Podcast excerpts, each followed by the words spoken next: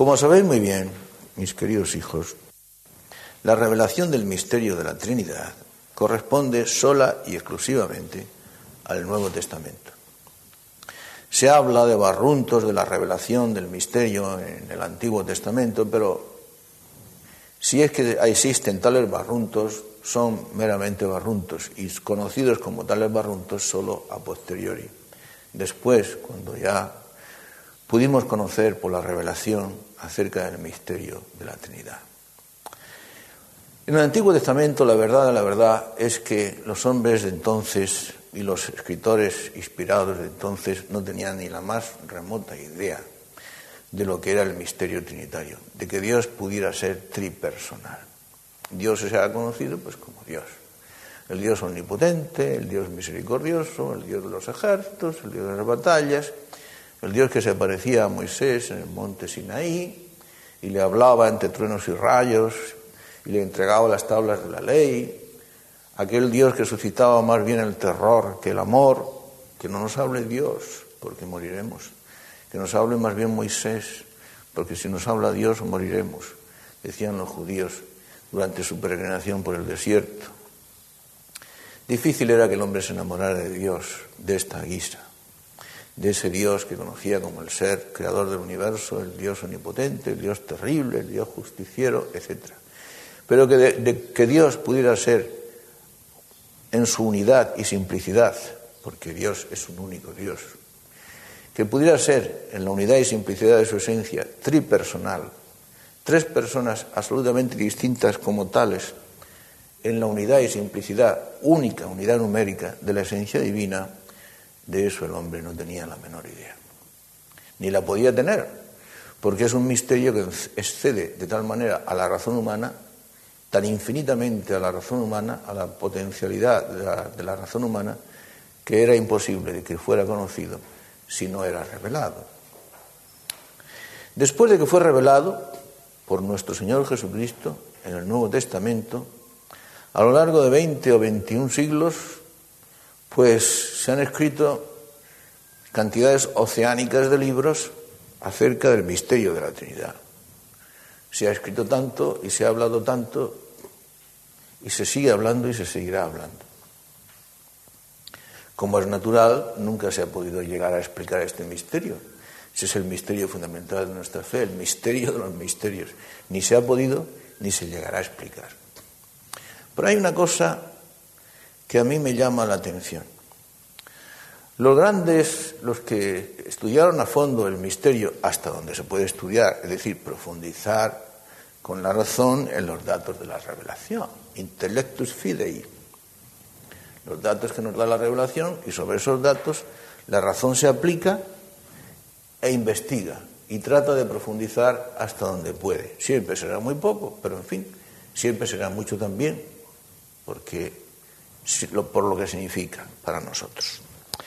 Pues los, padres de la Iglesia, los padres primitivos, se dedicaron a estudiar profundamente, de alguna manera, este misterio, los datos de la revelación.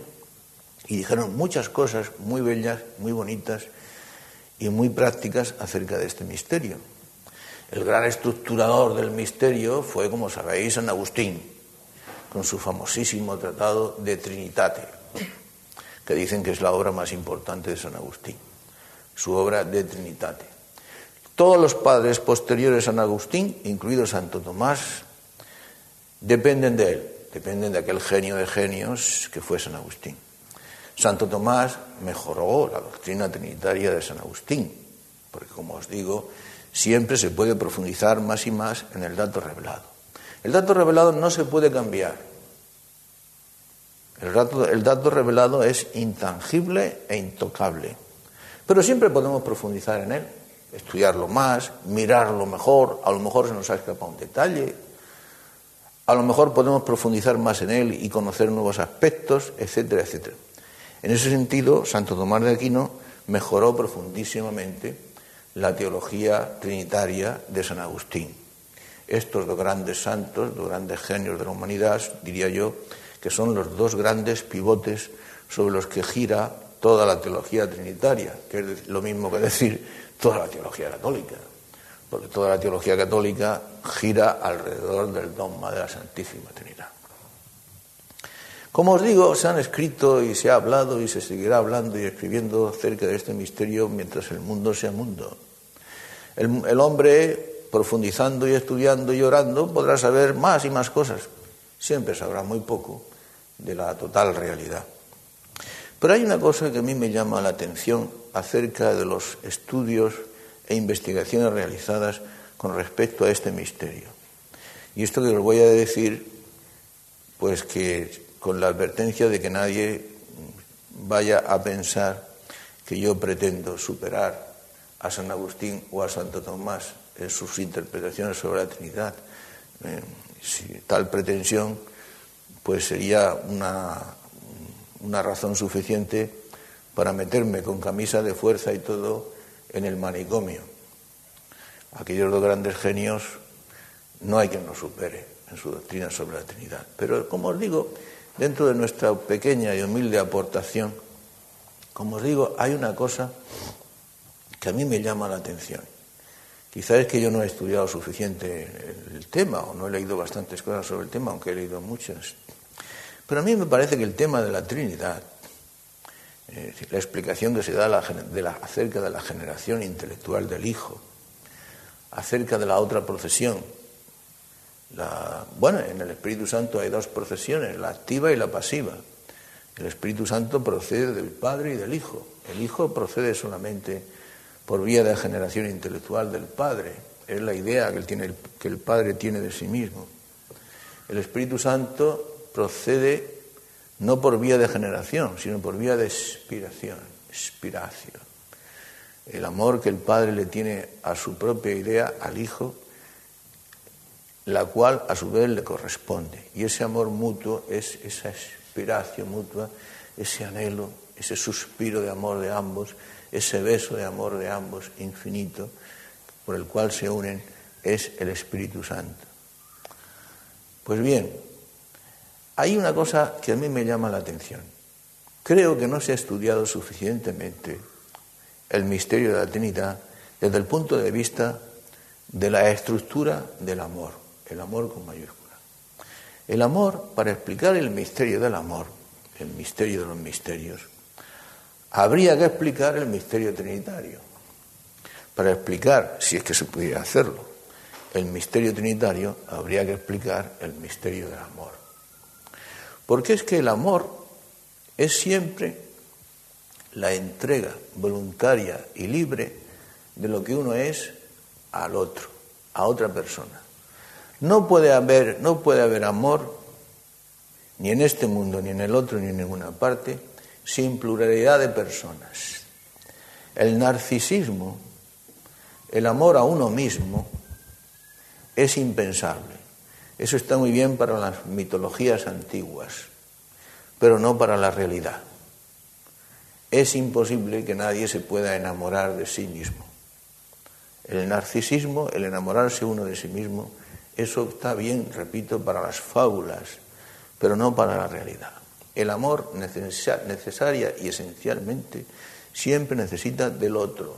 Hay un otro, un otro, una persona distinta a la cual se ve, a la cual se contempla, con la cual se habla, a la cual se acaricia, de la cual se reciben caricias, a la cual se piropea, de la cual se reciben piropos. Hay todo un torneo de amor entre ambas personas que eh, andan enamoradas. Y la bandera que ha alzado contra mí decía la esposa en el Cantar de los Cantares, hablando del esposo, y la bandera que ha, hablado contra, que ha, que ha alzado contra mí es una bandera de amor. Y el amor, como se dice en el libro, no sé si del Éxodo, el combate de Jacob, es un auténtico combate. Ha alzado contra mí la bandera del amor. Es un combate y una lucha a ver quién da más, a ver quién entrega más, a ver quién supera al otro en entrega. Y no os creáis que es tan fácil decir que en el amor divino humano Dios supera al hombre en entrega. Eso se dice, pero no es una frase completamente exacta ni ajustada a la verdad. Dios lo entrega al hombre todo, pero el hombre se lo entrega también a Dios todo. Diréis vosotros, sí, pero es que el todo divino es infinito y el todo humano es finito. Ajá, pero es que Dios, es que el hombre también le entrega a Dios el todo divino que él ha recibido a su vez. Señor, me entregaste cinco talentos, te devuelvo cinco talentos y cinco más. Señor, me, entregaste dos talentos, te devuelvo dos talentos y dos más. Ahí va eso. Tú me entregaste cinco, yo te devuelvo diez. Tú me entregaste dos, yo te devuelvo cuatro. No es tan fácil decir que Dios nos entrega, Dios le entrega al hombre más que lo que el hombre le entrega a Dios. Se puede decir, pero es una frase a estudiarla y a profundizarla y no se puede despachar de una manera sencilla ni fácil. De manera que el amor es inconcebible si no hay un tú y un yo, o un yo y un tú. El amor es inconcebible si no hay un otro. Uno se podrá, uno podrá sentirse embelesado por las cualidades, por la belleza que ve en una chica guapísima. Se siente atraído por esa belleza, por esas cualidades, por esa simpatía, por esa inteligencia, por su amor con que, con, que, nos trata, con que se dirige a nosotros, lo que fuere, se, siente, se puede sentir embelesado y entusiasmado con esos dones, cualidades y belleza, pero uno se enamora de la chica, no de la belleza que posee la chica. Uno podrá sentir la belleza de las cosas creadas, pero uno se enamora de las personas. Nadie se enamora de un cuadro, uno se podrá sentir entusiasmado leyendo una poesía bellísima o escuchando una maravillosa melodía musical, pero uno se enamora de las personas. Es por las personas por quienes se nos, se nos cae la baba. Es en las personas en donde encontramos el ápice y el compendio de todo lo que poseen las cosas bellas. Las cosas bellas se concentran en la persona amada de la cual nos sentimos enamorados. Y por ella, por la persona amada, dejaríamos todas las demás cosas bellas porque las reconocemos como parcialidades y a esa persona la reconocemos como totalidad y, que, y como que está en posesión de todas esas parcialidades. Repito e insisto, el amor necesita siempre un otro, un yo que se enamora de un tú, el cual tú a su vez es un yo que se enamora de un tú, que soy yo también. Cada yo es un tú para el otro y cada tú es un yo en sí mismo. Pero claro, alguien que fuera quisquilloso, inquisidor y auténtico metafísico especulativo, podría preguntar, con toda razón, oiga usted, si tratamos de hacer una teología o una metafísica del amor, ¿por qué el amor, por esencia, necesita siempre de un otro. ¿Por qué no podría ser el amor a sí mismo? Como por ejemplo lo, estuvieron pensando y creyendo los hombres de tantos siglos, hasta que llegó la revelación cristiana y se enteraron del misterio de la revelación de la Trinidad. ¿Por qué Dios, como pensaban los antiguos, no se puede amar a sí mismo como tal Dios? ¿Por qué una persona no se puede amar a sí misma? ¿Y por qué el amor necesita siempre del otro como otro? La razón. Y por eso decía yo que a mí me parece que el misterio de la Trinidad no se ha estudiado suficientemente desde este punto de vista. La razón de que el amor necesite siempre un otro distinto del yo que se enamora. Yo, que soy el que se enamora, me enamoro del otro al que le doy mi amor una persona distinta a mí como persona. La razón es que el amor humano es un amor participado. Solamente existe en el universo un amor total, un amor con A mayúscula, un amor infinito, absolutamente perfecto, que es Dios. Dios es amor. Y el que no ama no conoce a Dios porque Dios es amor. El amor infinito y perfecto es Dios. El amor que existe en las criaturas es un amor participado, es una sombra del amor sustancial. Pero ocurre que en el amor sustancial En el amor sustancial, en la estructura del amor sustancial, hablando en nuestro idioma, existe siempre un yo y un tú. Hay un otro.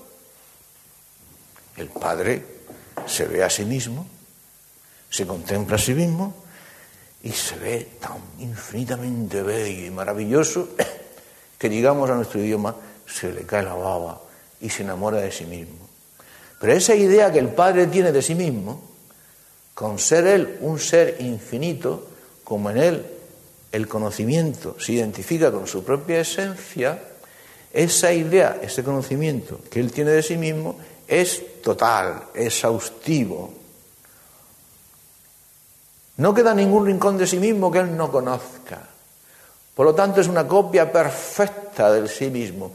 Como Él es, es una persona viva, viviente, entonces la idea que Él tiene de sí mismo, la copia o el conocimiento que Él tiene de sí mismo, es también una persona viva y viviente.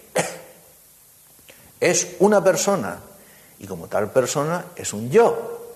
Y como tal yo, por esencia y por definición, es distinto del yo del Padre. Ya tenemos pues el yo del Padre y el yo del Hijo. Así que en el amor sustancial hay siempre un otro. Y sin otro no hay amor.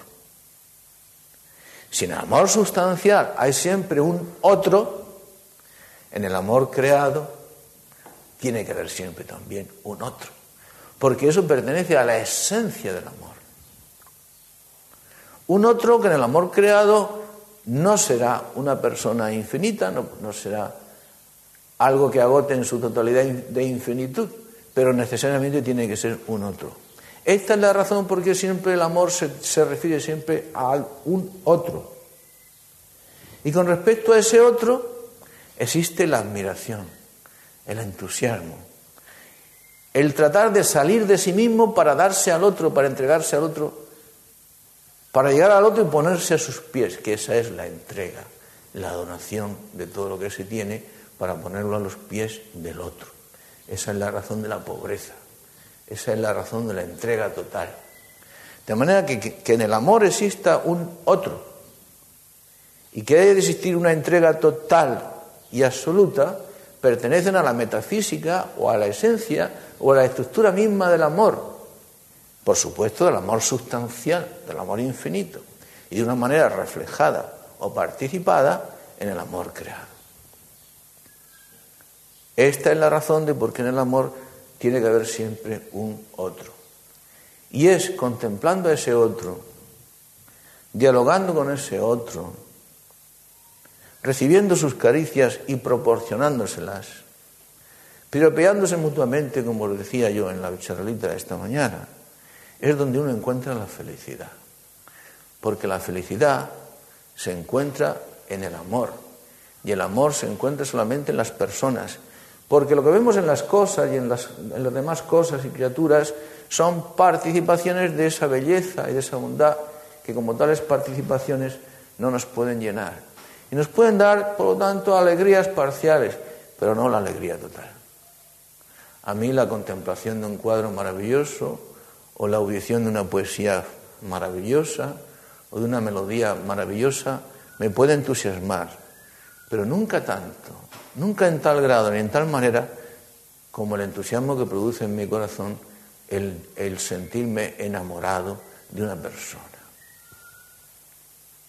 Nunca veré yo en una poesía, en una melodía musical, tanta belleza, ni tantos motivos de entusiasmo, ni tantos motivos de que me vuelva loco o se me caiga la baba, como los puedo ver en una persona, porque allí está la totalidad del amor, incluso en el amor creado, por supuesto. Yo pienso, y por eso termino y pidiéndoos perdón y por vuestra paciencia, hijos míos, que tal vez si se intentaran estudios con respecto al misterio trinitario. Desde el punto de vista del amor, o viceversa, si se tratara de explicar el amor desde el punto de vista trinitario, no digamos que llegaríamos a esclarecer el misterio de la Trinidad, tal pretensión sería herética y absurda, pero tal vez sí que llegáramos a un conocimiento más perfecto y profundo de lo que es la Trinidad. Porque se han ideado, y tantas explicaciones, millares de explicaciones, Hay una cosa que los hombres aún no hemos terminado de captar, de caer en la cuenta. Ni siquiera los grandes teólogos, doctores y santos. Que la Trinidad tiene explicación, la palabra explicación hay que ponerla entre comillas, pues ya sabemos que la Trinidad no tiene explicación para la razón humana. Pero en fin, pongámosla entre comillas. Que la Trinidad tiene explicación desde el punto de vista del amor. Si Dios es amor, como dice San Juan, tiene que ser pluripersonal. Y el amor tiene explicación, porque el amor es el misterio de los misterios que existen en el universo. En realidad el mismo misterio que Dios, porque el amor es Dios, pues el amor tiene explicación, también hay que poner aquí comillas en la palabra explicación, desde el punto de vista de la Trinidad. Sea de una manera o de otra, la explicación, comillas, que se nos concede a los hombres siempre es un bucear y profundizar en los datos de la revelación siempre es quedarnos a una distancia infinitamente eh, mm, distanciada, tremenda, de la realidad. Una distancia infinitamente lejana de la realidad.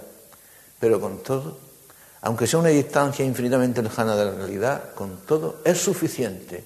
Y más que suficiente para volvernos locos de alegría y de entusiasmo en esta vida, como preludio, como decía el Beato Balaguer, de Balaguer como preludio de la alegría del cielo. Al fin y al cabo, no, sin fundamento, San Pablo siempre que cuando habla de los frutos del Espíritu Santo siempre dice, y el primero el amor, y el segundo el gozo, la alegría perfecta.